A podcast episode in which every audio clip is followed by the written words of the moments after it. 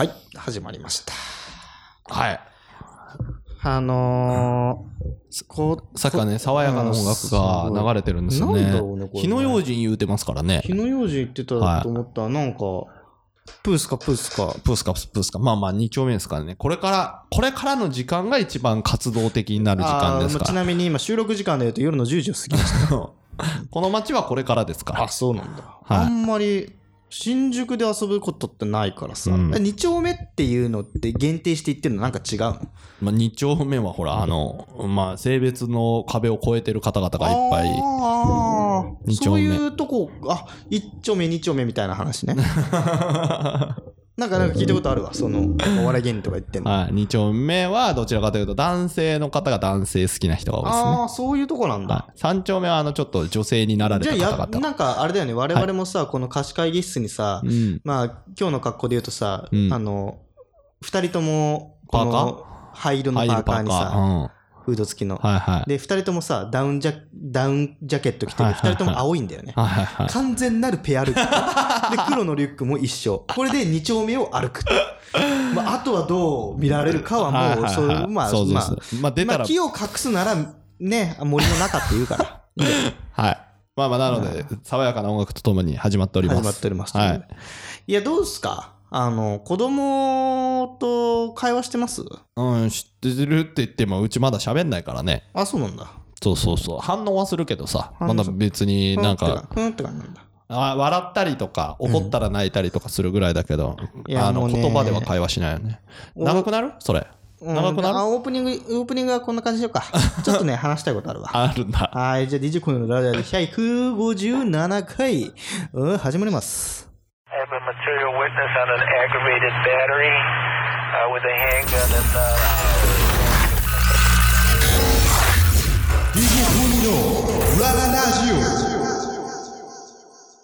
はい、ということで、何さ、うん話したいこと。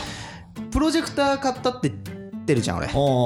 で、夜寝るときに息子と一緒にプロジェクターをさ、で、なんかいろいろ見たりとアンかしてカーさんのプロジェクターね。そうアンカーネビュラあれカプセル新しい、2ね。新しいの出るの知ってた？あ、どんどん新しいの出んだよね。あれね、クラウドファンディングで募集してましたよ。え、アンカー？アンカーさん。うん。はいあれいいよ。マジでいいよ。新しいの出てましたね。新しいの買っちゃおうかうん、うん。今だったら、あの、クラウドファンディングだから、ちょっと安く買えな。る。マジか。ちょっと調べるわ。後で URL 送るわ。で、それでね。はいはい。で、まあまあ、プロジェクターでで、寝るときに見たんだけどなかなかまあ寝つきが良くないというかなんかなこれも良くないなと思っててこれは特別な週末とかにしようと思ってプロジェクターでなんか見ながら寝るみたいなノリが、はいはい、映画とかなんかね、そそううそうそう。そういうのね。でクレヨンしんちゃんとかそういうじのね。ゃあ、うん。あのでもやるなんかさお話ししてっていうわけ。じゃあ息子が。ん？なんかあお話寝る前に。寝る前のお話ししてみたいな話をしてて。で、えーいいよっつって、うん。あのむいやまあよくある昔話をするのね俺あ、絵本読んだりしてるってこと？絵本絵本はもう読み尽くしてるからうん。だから昔話してあげ昔話してとか言うからさ、うん。じゃあ桃太郎ね桃太郎とかす話すのよ俺。昔々あるところ昔々あるからね。っていうととこは話すんだけどはいはい。でもねなんかもう息子がさ、うん。なんか YouTube とかで見てさ、うん。なんかなんかこんな桃太郎は嫌だみたいなやつとかをよく見見るのよ。YouTube で適当に、はいはい。でなんかあの昔々あるところにおじいさんとおばあさんがいましたって俺が話し始めて、でどんぶらこどんぶらこ桃がきま流れてきました、はいはいはい。それを持って帰りました。包丁で真っ二つに切りました。っていう話をした時に息子はちょっと待ってみたいな、うん。うん。そしたら中の赤ちゃん切れちゃうじゃんみたいな。そうなんか変に知恵がついてツッコミを入れてくるようにはいなった。おとぎ話にツッコミを入れてくると。はいはいはい。だからちょっとお話ちょっと変えてみたいな。みたいなノリでくんのよ。切れちゃうよねみたいな。はいはい。じゃあ切れた手で話すかみたいな感じでどんどんどんどん俺のこの桃太郎がどんどんどんどん話が脱線していってんちょっと待って、切れた手で話すで何桃太郎切れちゃって生まれてくるの？そう切れちゃって生まれてくるっていう話にしてそっからどんどん変わるのよそこちょっと教えてよ。そこの話をさ。切れて。まずうん。昔々あるところうんにおじいさんとおばあさんがいました、うん。でおじいさんは芝刈りに、はいはいはおばあさんは川に洗濯に行きい。ました、はいはい、ここまで一緒ね。でどんぶらこどんぶらこ桃が流れてきました、おばあさんはそれを持って家に持ち帰りましたそこにはツッコミはなかったわけね。うんなんで川から桃流れてくるのはなかったわけね。うんそこねはなかった、うん。でそれで切る。で包丁でおじいさんと一緒におばあさんが包丁を持って桃を切りました。うん。そしたら、うん。なんとうん。中には赤ちゃんがいて赤ちゃんの頭が切れてしまいました、でおじいさんはびっくりして、うん。その赤ちゃんを抱えて病院に連れて行きました。おお。はいはいはい。でそしたらえっと、赤ちゃんのうん。その頭についた傷っていうのをうん。縫ってくれたんだけど、うんちょっと医者がここで勘ぐるわけ。はいはおばあさんが包丁で謝ってい切っちゃった子供の赤ちゃん。ちょっと児童相談所に連絡しますわ。ちょっと待ってちょっと待って。何？それちょっと待って。今のさこの聞き手のこっちはさうんこれ4歳だっけ？息子さん。4歳ですよ4歳に向かって話してるのと同じ内容を今聞かされてるんだよね。聞かされてます。児童相談所出てくんだ。児童相談所。出てくんだ。オッケもうじ児童相談所に通報されてしまいーました、すると翌朝、いうん。タンタンタンタン。何ですか？警察です、はいはおばあさんは警察に連れて行かれてしまいました、そしていうん。おばあさんはうん。懲役15年を求刑されてしまいましたこれ実刑です。執行猶予なしです。えーっと幼児虐待とうん。えーっと幼児誘拐ってこと？だけじゃない。ああなるほどね。なんとうん。なんで執行猶予がつかなかったかって話、はいはいは実は当時ものすごい、いうん。あの危険視されていたうん。麻薬合成麻薬をはいは売ってたのよおばあさん製造して。それを所持してたの。きびだんごって名前のね。いなるほどね。そう、はい。だからおばあさんは児童虐待障害プラスうん。きびだんご製造所持なの、はい。うん。でちょ実刑20 15年25の警察休憩なしね。はい。休憩なし。流されちゃう、はい。流されちゃう。そのあの島流しみたいはいな、はいはい。に種子島に、うん。なる行くのね。う。ん。捕まっちゃうわけ、はっていうところでうん。終わりましたってそこまででもうもう寝る時間だからもう寝る時間で もうここで終わるねって子供よえちょっと待って4歳が実刑とか休憩とかが分かってるわけ？まあ分からんかもしれないけどうん。俺がこう楽しそうに話すから。はいはい。でキャッキャ聞いてんのね。きびだんごっていうね悪い薬をね。言っててねでそれで「えーもっと話して」って言うんだけどまあうん。もう俺もさあの筋書きがないから。でちょっとちょっと今日はここまで。考えさせてってね。はいはいはい。でそれで翌日翌翌日の夜とかにおはい風呂入りながらうん。ああじゃあはじゃあ今日もう早く寝るよって言ったら、うん。ねえ話の続き聞かしてよっつって。えっと思ってどうせ覚えてねえだろって言ってえどこどこまで話したっけって言ってえ覚えてないだったら適当な話しようと思ったらおばあさんがね警察に捕まってね。だかうんらそこからどうなったのか気になるのって言われて。えどどうしようと思って俺うんもうんで分かった。うん続きを話そうと。うんで種子島に流されたうん翌もうそそれから2ヶ月後2ヶ月、うんまあ、2ヶ月後、うん。あのーおばあさんがうん。独房でこうやっていると、うん。独房のうん。壁をぶち破って筋肉隆々のうん。男がうん。そこに立っていた。で見たこともない、うん。まああの現代でいうショットガンをぶっ放しながら警官を倒し、うん。おばあさんに言うのです。こうん。こから逃げるぞと。おばあさんを連れて、うん。その男は脱獄を手伝うんですね。はいはでおばあさんは何だろうっつって、うん。その筋肉隆々でショットガンをぶっ放しながうん。らサングラスかけてる、うん。どう見てもこの時代にはそぐわない風貌なわけですよ、見たこともない武器を駆使して、でなんとそこにはもう見たこともない鬼とかも追いかけてくるわけですおばあさんを、うん。で警察も追いかけてくる、うん。それをショットガンでぶっ放しながら助けていく。うん。でおばあさんは思うわけです、じゃあ私の知り合いのアジトに逃げましょうと。秘密のアジトにおばあさんが言うのね。おばあさんがおう。でどこに行くんだい?うん。猿の家だと。要はおばあさん売人やってましたよキビドンで あ売人やってたのでその元のお客さんのはいはい。のアジトに行くわけですね、はいはい。でそこにキジと猿と犬っていう、まあ、コードネームを持った、まあ、ジャンキーたちがいるわけでそこで、まあ、何しになんなんなんだあなたはと、うんその筋肉流のやつに言うわけですよ、うん。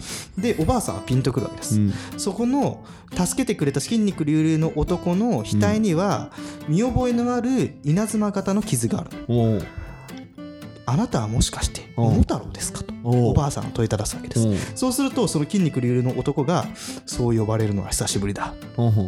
なんとこの桃太郎と言われているこの筋肉隆々の男、うん。未来から来た桃太郎なるほど。はい未来から助けに来てんのよ、はいはい。おばあさんは。いはいはい。でここで第2章が終わるわけ。はいはいはいはいはい。で第2章からは、うん。これあのあの2260年のアメリカ編が始まる。そのおばあさんを連れて未来から来た桃太郎は,、は時空を超え時空の狭間を越えて、うん。あのアメリカに行くのね。おばあさん連れて。おばあさん連れてあと猿と桃桃太郎編ではなくて、おばあさんをそのまま連れてったのね。連れていくわけ、はいはいはい、うん。なんで連れていくかっていうと要はおばあさんを助けに来た理由はあるね。それはまだ言えないんだけど、うん、でこれなんで3日目の晩だよね。子供としてはね、オッケーオッケー。どこまで話したっけって言ったら、なんか、うん。あの時空の扉に入ったんだよねみたいな、ああ覚えてる覚えてる。あじゃあ話さないオッケーって。はいはでそれで、い、うん。あの2260年のアメリカでは何があったかっていうと、はいはい。第5次世界大戦が行われていた、はいはいはい。それによってあのもうアメリカ全土はもう焼け野原ですよ、うん。でその核の汚染によって、うん人間とか動物たちっていうのが形を変えて凶暴化したのが鬼なのよ。おおなるほどね。でそこのあの時空の狭間によってその大昔の日本とつながった裂け目から、うん。異形の生き物たちがどんどんどんどん流れ込んでいってそれを当時の日本では鬼と呼んでいた。はいはいはいだから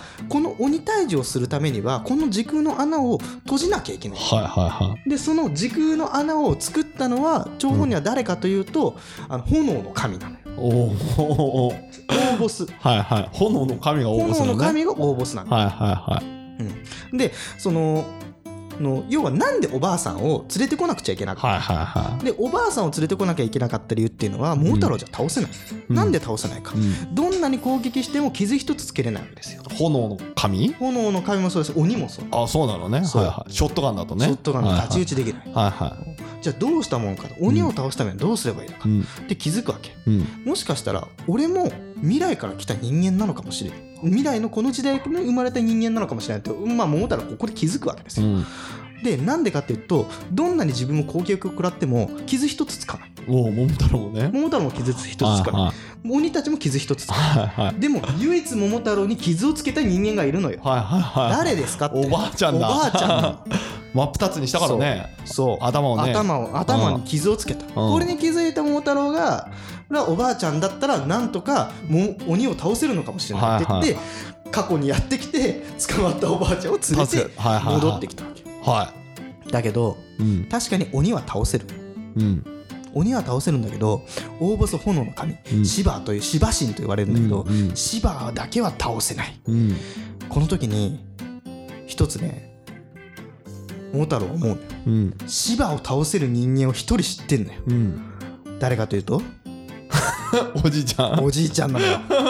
おじいちゃん芝刈りに行ったって言って、はいはい。あれは芝刈りじゃないの、はいはい。芝を刈る刈るっていう儀式をなりわいにしてんのおじいちゃん。実は昔からその一族なの。はいはいはい。それに気づいた桃太郎は、うん。もう一回おじいちゃんを連れてくんだはい過去のはい過こと去からね。でおじいちゃんに芝を倒してもらうの、なるほどね。でも倒した瞬間に、うん。もう時空の穴は閉じますか？らうん。もうその時にうん。唯一帰ってこれたのが、その猿さん。猿だけなの。うん。猿だけ時空の穴に飛び込ん飛び込んでうん。でおじいさんおばあさん桃太郎キジ犬って言った時にピシャンうん。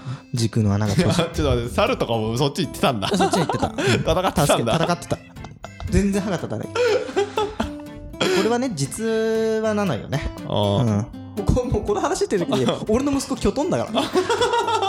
もう12時回ってもこの話してる時に。4話だけめっちゃ長いからね。うん。あそれね5話に割ったかもしれない。ちょっと今時間の兼ね合いでちょっとスキップしながら。はいはいはでその、うん。えっと猿と言われているうん。人っていうのは、うどうしてこの桃太郎実話の桃太郎がこういうふうにあの現代までうん。ちょっと形を変えて、うん。あの残って伝えられていったかっていうとこの猿がこの伝えてんだよ、うん。この伝承として。それがあの今歴史上の人物の豊臣秀吉なのね、昔猿と言われていたのがあるのよ。はい。でその前の段階で種子島でさ、うん。さあの 桃太郎が見たことのない銃で ぶっ放してんだねぶっ放したじゃん。はいはい。そこが鉄砲伝来だから。ああなるほどね。あー種子島鉄砲伝来、はいはいはい。ここから着想を得て作られたのが火縄銃なのなるほどね。だから海外から来たんじゃなくてうん。未来から来た武器なの。なるほどね。火縄銃がね。そう。うん。っていう話をしてうん。子供はきょとんだしでうん。も楽しかったっていう感想を得てあのーまあ俺もちょっとさ調子乗っ調子乗った。てさはいはい。じゃあ次はうん。浦島太郎ねっつって。おやったってわけですよ。はいはいエクストリーム話。エクストリームはい桃太郎じゃん。エクストリームおとぎ話っていうのをシリーズ化してんだけどね。で浦島太郎は？浦島太郎。話大丈夫な時間。あまだあるね。う浦島太郎はちょっとねこれミスったのよ。んどうした？俺もう現代社会の闇みたいなとこにあの踏み込んじゃってはいでこれに関してはもう息子からクレームが来てさ嫁にチクられてちょっとはいそういうのやめてって言われちゃった部分があるからでもこれ何の話をしたかっていうとちょっと手短に話すね。あの昔昔あるところにあの浦島太郎という青年がいました。うん。浦島太郎が海を散歩しているとうん。亀をいじめている若造がいました。うんうん。で「おい若造ども亀をいじめるんじゃない」うん。おでそしたら若造たちは「お前は何も分かってない。こんな亀死ねばいいんだ」うん。そして神を殴るけうん。しかし正義感の強い浦島太郎はうん「やめろ!」うん。と言って静止して追っ払うわけね、うん。悪いやつらうん。そしたら亀は「ありがとうございます」と。うん。もうこのご恩は返さないといけませんって、うん。どうぞこちらへと。海の中に浦島太郎をこう背中に乗せて行くわけですよ、はそこにあるのは竜宮城なんですよね、うん普通の話だよね。ですよね。で竜宮城に着いた浦島太郎はそこにはあの乙姫様がいたりとかすごい綺麗なきらびやかな、うん。もうゴージャスな女の子うん。可愛い女の子たくさんいるわけですよ、うん。でたくさんいてでじゃあどうぞ食べ放題です飲み放題です、私もドリンクもらっていいですか？うん。そうなっていくわけですよ、うん。でもう十分楽しむフルーツ盛りも飲むしうん食べるしはいはないんかちょっと高い、ね、ピン丼みたいなやつも飲むわけですよ。はいはい。もう楽しいな嬉しいなはい可愛いなお触りもいいの？みたいな。でそんな時に向こうからちょっと怖い人がやってくる。はいはい。ちょっと怖い人がやってきてでお客さんもそろそろ時間ですよ。はいはい。やいやいやもう時間って言ってもって。え別にいくらでも言ってもいいんだ。いやいいですけどもうお客さんもう閉店でございます。ほなんだよじゃあもう帰るよって言って亀もやってくるわけですよ、うん。もうそろそろ私をお送りしますんでうどうぞ、ん。それでは亀の背中に乗ろうとした時にその黒服がね、うん。言うわけですよ。お客様こちらご会計ですと。うん。見たこと目が飛び出るぐらいの金額を請求されてでもうこれかえこれ払えないんだったら返さないよ。ううん。っていいうは体の話をしてる時に、うん。あの息子がうん。ママと一緒に寝るって言って 今今妊婦だから。今妊婦だから分けてるのね。あそれママと一緒に寝る。怖いって言って。やめてって言って。そりゃそうだ。でそれでこうやってどことこ行ってうん。でママと寝るって言ってどうしたのどうしたの？あーみたいな。パパが怖い話してるじゃあ私と寝ようみたいなう感じ。ん。ね寝る前に怖い話しないでって言われてあーで怖い話、まあ、何が怖かったんだろうね子供にとっていやだから俺の白真の演技というか 白真の演技もあるしそのなんだあの黒服が出てくるシーンやっぱり。それやっぱ子供も潜在的に感じるんだね。あこれはやばいなって。それのオチは何だったの？うん考えてないな。もうそれででもうじゃあまあ分かんないけどその段階で続けるのであれば、うん。まあいやもう払えませんって言って、うん。じゃあちょっとう表出ろや。ぐらいで話を切って翌朝出勤の時でいやこの話どう続き作ろうかなって考えてたんだろうけどもう怖がっちゃったからもうそこから 本来の浦島太郎に戻さないといけないからね。でそうそうそうそう。だからそう考えてみるともしかしたらいや逆にねうん。今の浦島太郎の本当の話をさ、うん。なんかいじめてるやつが悪いうん。って言ってるけど、うん。もしかしたらいじめてるやつが正義なんじゃないのかっていうそういうアンチテーゼを俺はね 4歳の息子に提示したかったの。結果としてさ浦島太郎はすごく辛い思いしてるわけじゃん。はいはい行ってはさ楽しかったかもしれないけど、ん。ね最終的におじいちゃんになって、うん。友達もいないし、だからそういう事実をあのいじめっ子たちは知ってたのかもしれない。そういうふうな切り口で全て見ていこうっていう話なの。なるほどね。うんごめんね、まあまあれは海の竜宮城で遊んでる時にげその時間軸が違くて宝箱開けたらそのその通りの時間軸になっちゃったからおじいちゃんになっちゃったっていうのもあるけどね。浦島太郎が帰ってきたら発展しちゃってね。うん。青年ではいられないから玉手箱を開けたらおじいちゃんになってっていううん。話もあるぐらいです話もあるけねどね。でも亀いじめるってなかなかないと思う。んだそんな集団で亀いじめなんだ相当な理由なら理由なくいじめないと思うんだよ亀を で何の理由かって言ったら多分知ってたと思うんだよあのねね子供は残酷残酷にアリを殺すからね。うーんまあそれと一緒でしょ？そうね。うんそうだけどでも多分その亀も喋れると思うよ。人格あるもんだって。乗ってくださいみたいなこと言うぐらいだから。まあね、うんそうなんかねそこに釈然としないものを感じて、ね。この話は生まれてった桃太郎はなんでそんなになったの？じゃあアンチテーゼって何か入れたかったの？で何か。桃太郎は単純に息子が、はなんか、なんかここで、ここ赤ちゃん切れちゃうじゃんって言って、言ってたのと、あとちょうどその時に沢尻エリカの、うんあの、麻薬の逮捕みたいなやつだったから、なんかちょっとそこで時事ネタ入れたいなっつって、きびだんごは合成麻薬っていう体にしたね。あと全部がターミネーター的なお話で ターミネーター。ターミネーターがね、出てきたりとかね。でなんとなくここであの歴史の勉強もしてほしいなって鉄砲伝来とか豊臣秀吉につなげた部分もある。猿だからね、うん、そうそうそうそうそう。芝で芝刈りね芝で芝刈りみたいなね、そうそう。そういうところとかもこうつなげてって出来上がったものっていう作品かな。なるほどね、うん。他の子には受けないねうん。いや俺の息子にも受けてないかもしれないけどなんかお父さんが楽しそうに喋ってるなっていうのが いい息子や。うんなんか感じたんじゃないかな。いい息子や。じゃあ次回のあれだね。あのー収録の時の最初のオープニングの4本はエクストリームなんとかで。エクストリモートギ話をしてく。でな1話2話3話4話で完結みたいないやーエクストリモートギ話ね。でも子供がいると作り話の方が盛り上がるっていう盛り上がる。だってもうさ死ぬほど聞いてるんだもんだって。うん。シンデレラだなんだうんかんだみたいな。しかも今 YouTube とかでもあるしさ結構大人びてるし、うん。かつなんか面白くないとさうん。飽きちゃうのよ。うん。今面白いもんなんて溢れとるから、うん。で簡単なものも溢れとるよ、うん まああと社会問題を入れてるアニメとか子供でも結構あるからね、うん、だからそう考えると、うん。なんか子供に対して子供向けなものっていうのは子供に対して子供向けっていうのは大人のエゴなのかなってうん。時に思うこともあるようね、ん、なるほどね。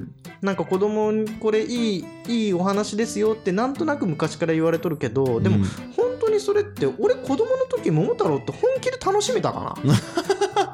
俺本当に桃太郎じゃ浦島太郎を聞いて何かを学んだかな？ちょっと待って。だからってエクストリームモー太郎が学びがあって面白いかって言われたらそれはハテナマークだぞ。ゴかもしれんけどなんとなくそれなんかなんか俺そんな楽しんだことないぞそのの桃太郎いや普通の話でうん、なるほど満足したこね。とないぞなるほどね。っていうところから出たお遊びよエクストリームおとぎ話うね。んでもさ、そういう面白いので、でもあの、猿とかにつなげるのはいいかもね。覚えやすいしね。そうそう秀吉ね。昔の歴史を学ぶのはいいことだからね。だからねまあそこら辺もあれじゃん、あの、YouTube 大学ってあの、あの人がやってんじゃん。ああ田中のあっちゃんね、はいはいはいあで、あれはほらうんオ、リエンタルラジオのねそう、分かりやすいしさ、面白いっていうので、ああいうのやればいいじゃん。そうね、ラジオ番組。コニーの歴史。まあ、日本史の先生やってたからね塾で。高校3年生とかに教えてたからね。だから、エクストリーム物語じゃなくて、ちょい面白い歴史話とかすればいいんじゃん？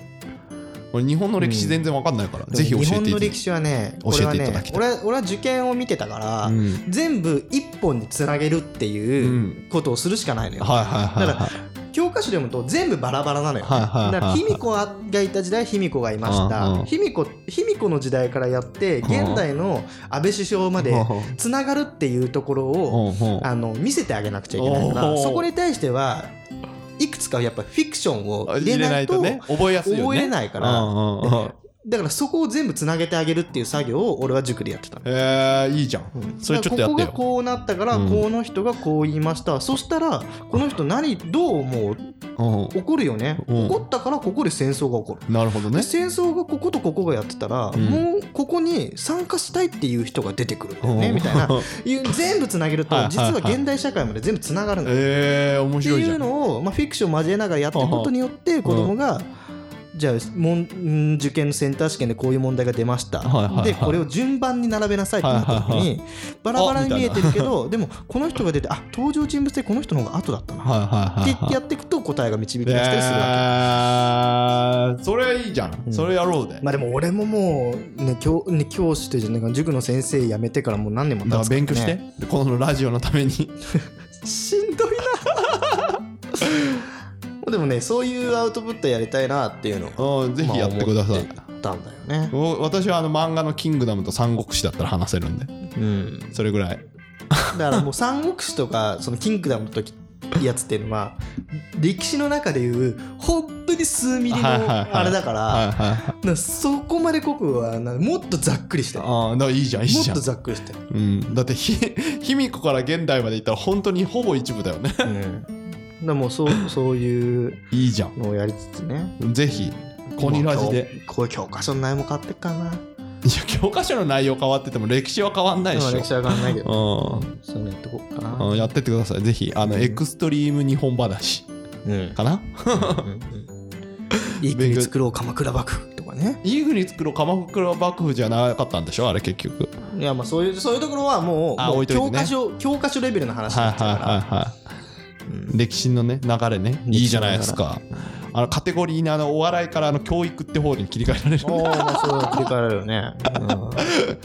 まあそれだったら、まあ、そういうのもできるし、うん。なんかこう英語的なねあいいじゃん。ポッドキャストもやりたいとか思うしね。おいいじゃないですか。いいじゃないですかえだからそのそういうのまあまあコニラジでやるか他の番組立ち上げるかちょっと置いといてね。うん。うん。そういうのでも全然できるよ 私いやコニラジでちょっとやって言う、でもまあ確かにね昔30回か40回ぐらいやった時一番盛りあの一番リスナーが多かったの英語の回だったからね。あ確かにね。英会話の回ね。英会話の回だったね、うん。うん。今は多分そんなことないと思うけど、まあね、そんな感じ。いや今ファン層がねそういうファンじゃない気がするんだよね 俺がこの「ILOVEYOU」さえ伝えれば英会話って成立するんですよっていう ちょっとうさんくさいさ英会話教材みたいな話し始めるとみんなと点で逃げてくる。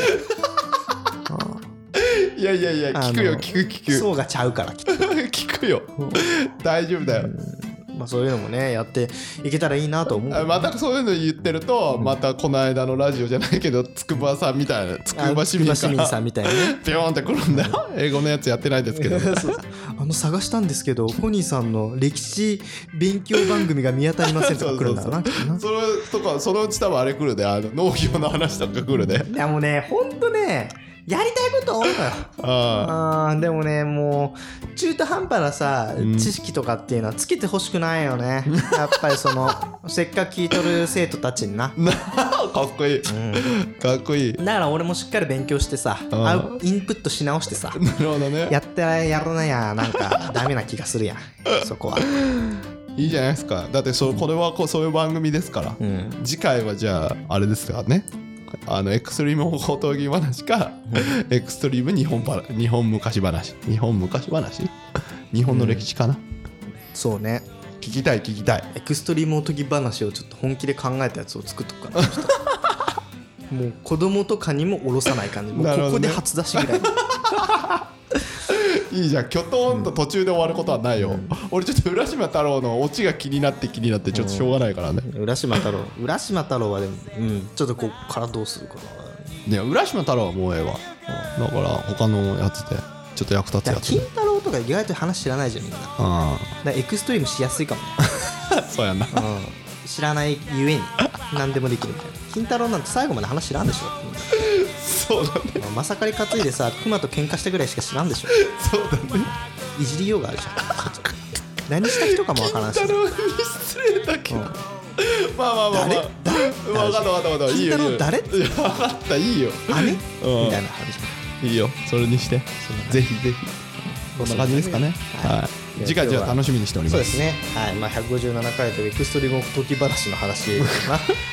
ということでした。皆さんも子供にねどんな話をして？るか教えてくださいよろしくお願いします。ハッシュタグコネラジだけ番組の感想等を募集してますので、はいぜひ皆さんあのハッシュタグでつぶやいてくださいということでまた次回158回でお会いしましょう。さよなら。バイバイ。